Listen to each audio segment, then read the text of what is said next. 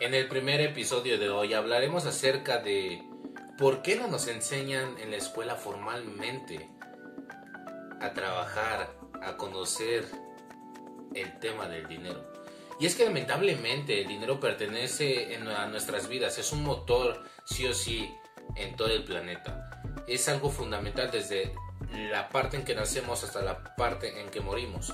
En el momento en el que entendemos el juego del dinero, en el momento en el que entendemos que es una necesidad más, en el momento en que entendemos que es una arte, esto de las finanzas, esto de la libertad financiera, es cuando nos preguntamos, por ejemplo, yo en mi país, México, ¿cómo es que dentro de 16, 17 años que casi todo el tiempo te están preparando eh, en estas instituciones públicas, en este tipo de educación que mantenemos hoy en día, es posible que, más bien no es posible que no nos están implementando, no, no nos estén enseñando este tipo de conceptos, este tipo de materias que es el dinero.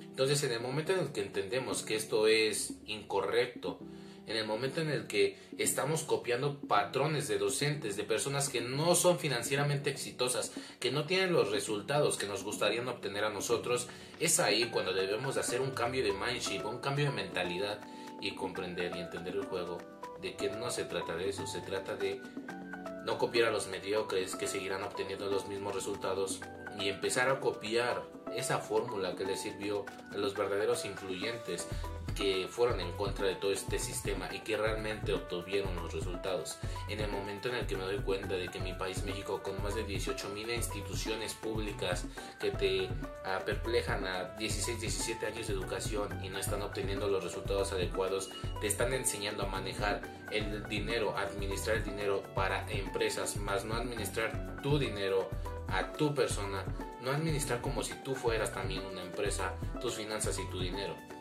En el momento en el que entendemos esto, que el dinero forma parte de nuestro día a día, forma parte de nuestra vida, desde nuestro inicio a nuestro final, es el momento en el que empezamos a ganar y a conocer el verdadero juego del dinero. Entonces, esto fue un capítulo breve, un capítulo sencillo, ya que ¿Por qué no aprendemos a manejar primero nuestras finanzas? Pero antes de empezar a manejar nuestras finanzas y saber conceptos básicos y todo esto, debemos empezar a manejar nuestro subconsciente.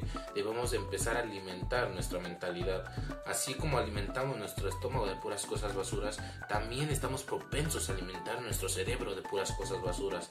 Entonces, ¿qué pasa cuando empiezas a comer comida más saludable? Te empiezas a sentir mejor. Es lo mismo que pasa con el cerebro. En el momento en el que empiezas a obtener información correcta, información precisa y información que de verdad te está aportando en tu día a día, es cuando empiezas a hacer un cambio. Recuerda, el cambio, ese 10% de teoría antes del 90% que es práctica, empieza por tu mente. ¿Por qué la escuela no nos enseña a manejar formalmente nuestro dinero como si nosotros fuéramos una empresa? Hazte esta pregunta. Nos vemos en el siguiente capítulo y siempre cuestionate y acuérdate, tú y yo lograremos la libertad financiera y controlaremos nuestro dinero. Nos vemos en otro video.